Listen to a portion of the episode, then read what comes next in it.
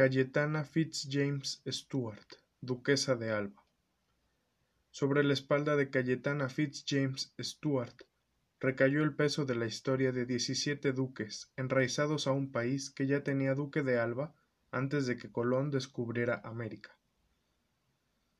De estos nobles titulares del ducado, sólo tres mujeres lo lograron heredar por derecho propio.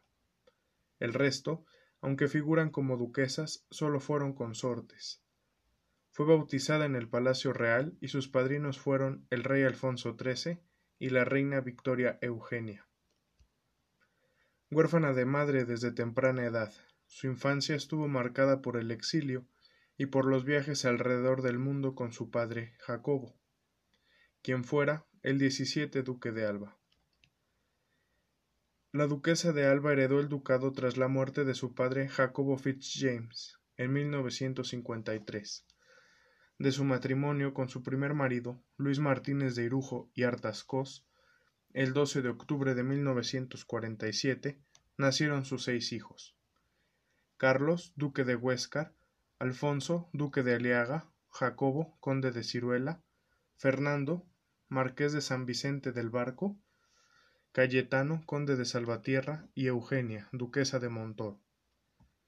El nombre completo de la duquesa de Alba fue María del Rosario Cayetana Paloma, Alfonsa Victoria Eugenia, Fernanda Teresa Francisca, de Paula Lourdes, Antonia Josefa Fausta Rita, Castor Dorotea Santa Esperanza, Fitzjames Stuart y Silva Falcó y Curtubay. Fue la dieciocho duquesa de Alba. Según el libro Guinness de los Récords, poseyó más títulos legalmente reconocidos que ningún otro noble en el mundo. Era cinco veces duquesa, dieciocho veces marquesa, veinte condesa, viscondesa, condesa duquesa y condestableza, además de ser catorce veces grande de España, la mayor dignidad nobiliaria del reino por lo que se ha dicho que fue la noble más admirada del mundo por sus contemporáneos.